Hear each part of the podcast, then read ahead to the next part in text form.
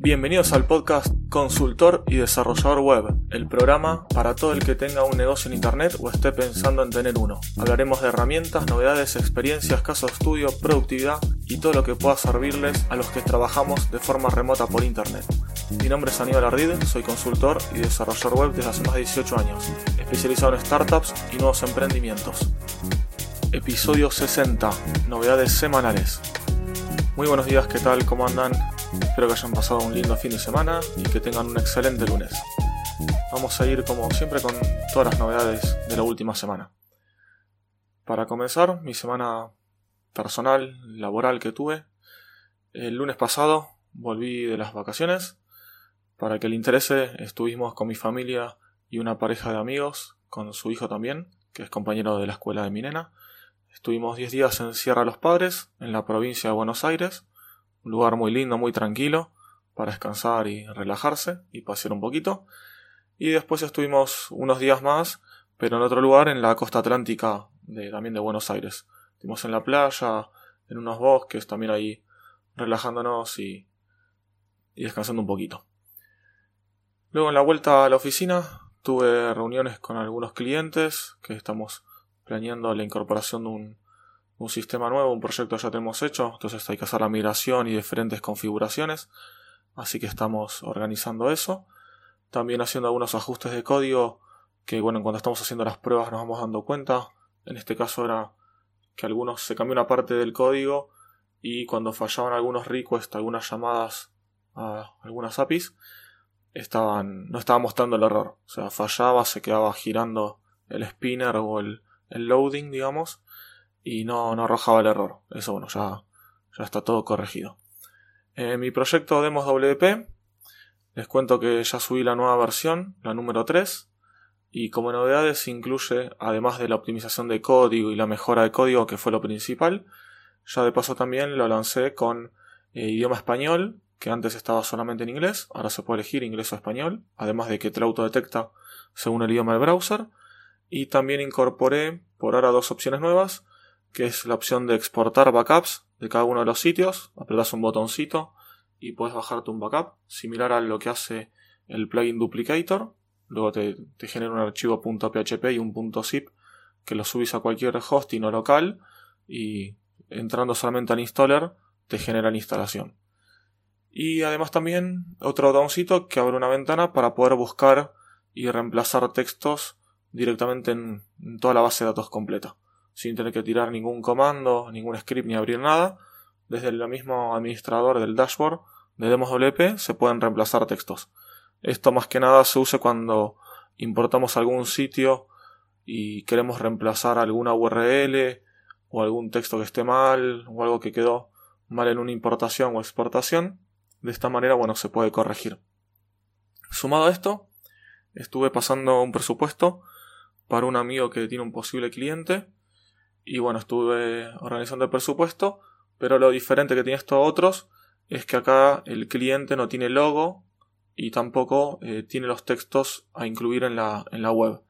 Entonces de esta manera, eso que es cosas que yo no hago, como es la redacción, no tengo experiencia suficiente en redacción de copy, entonces bueno, conseguí, busqué y conseguí dos chicas que hacen este trabajo y les pedí presupuesto y bueno, eso lo incluí también en, como parte de la solución del presupuesto general.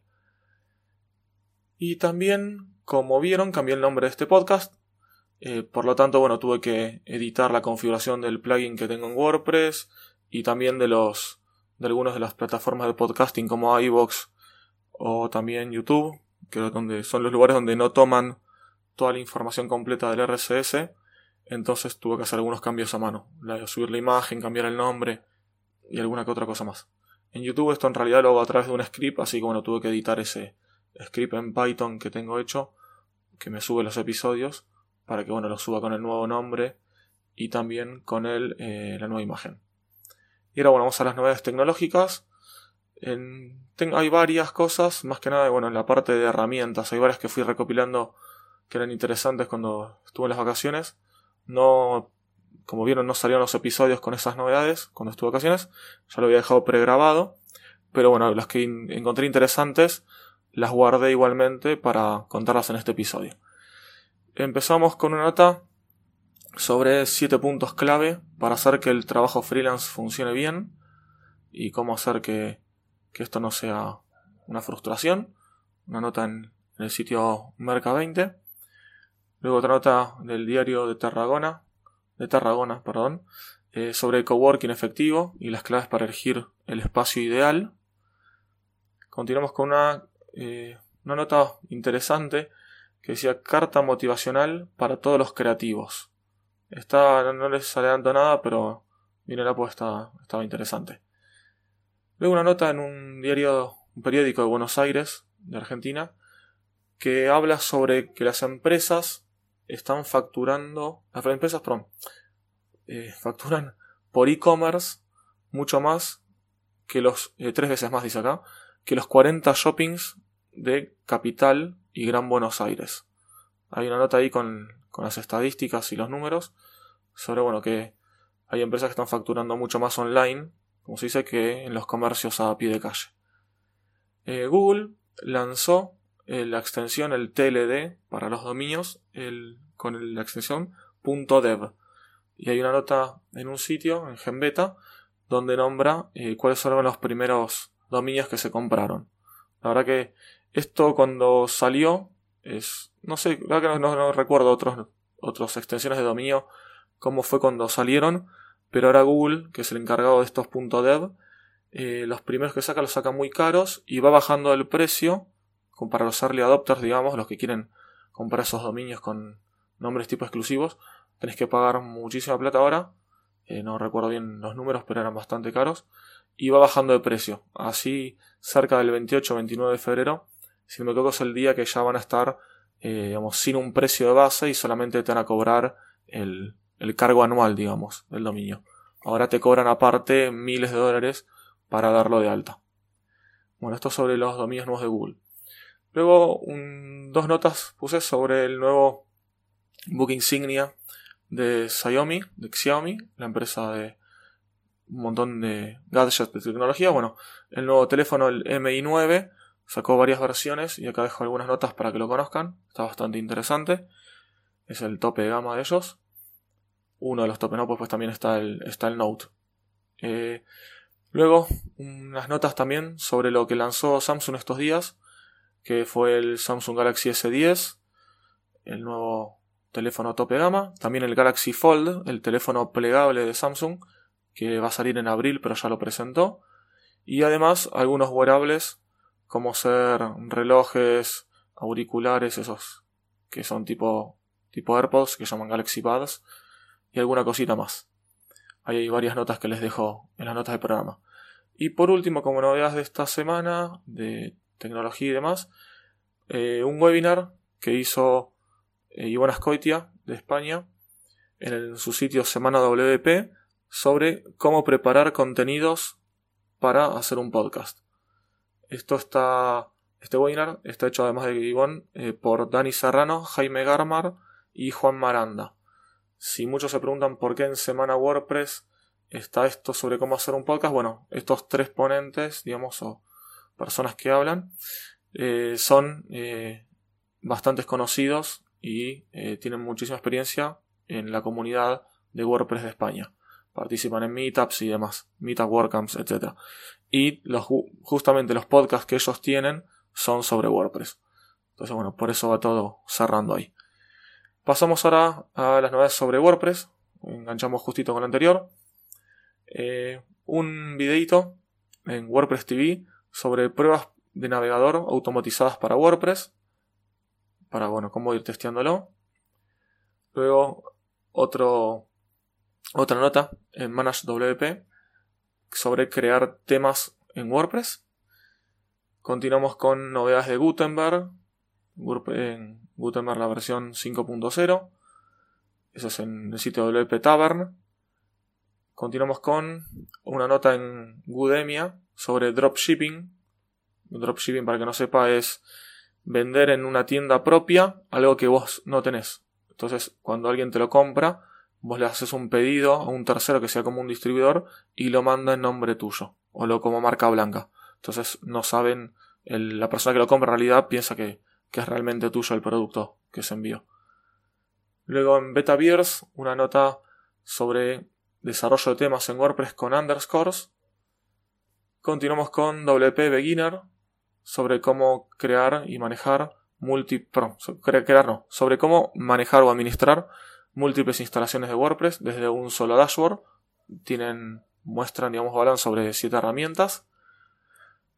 Luego otra nota sobre Gutenberg en Gutenberg Hub, lo bueno, lo malo y soluciones. En Udemia, otra notita interesante sobre cómo agregar el botoncito para que te llamen o te escriban por WhatsApp en tu sitio. En tu sitio más acá apuntan a, WooCommerce, que es la especialidad de este, de este blog. Continuamos con el lanzamiento de la versión 5.1 de WordPress llamada Betty. Ya está disponible para su descarga y su instalación. Yo próximamente también lo voy a agregar en demos WP Mm, segura, espero que para este día lunes o si no para el martes a más tardar ya la haya hecho. Y también otra nota en el sitio de WordPress sobre eh, la agenda y el scope, lo que se viene en la versión 5.2. Y por último, para finalizar, una nota de Álvaro Fontela eh, en su blog sobre todo a fondo de cómo configurar y qué es cada cosa del archivo de configuración wp-config de WordPress. Y ahora vamos para finalizar con todas las novedades sobre herramientas, extensiones, etcétera, etcétera, cosas interesantes que puedes incluir en tus proyectos o de tus clientes. Vamos acá entonces. Bueno, eh, una nota de Product Hunt, una colección de herramientas de Maricondo. Para que no sepa, Maricondo es una mujer eh, asiática, si no me equivoco, es japonesa. No, no lo puedo asegurar, por ahora que no, no estoy seguro, ahora no me viene a la mente.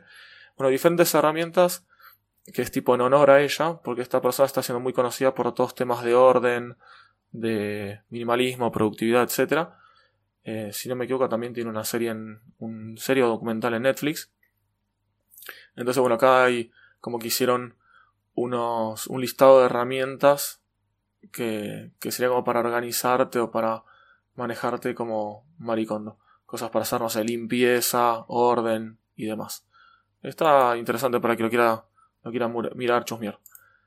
Luego en Gembeta un listado de 500 cursos de programación gratis que comenzaron en febrero para programar desde cero.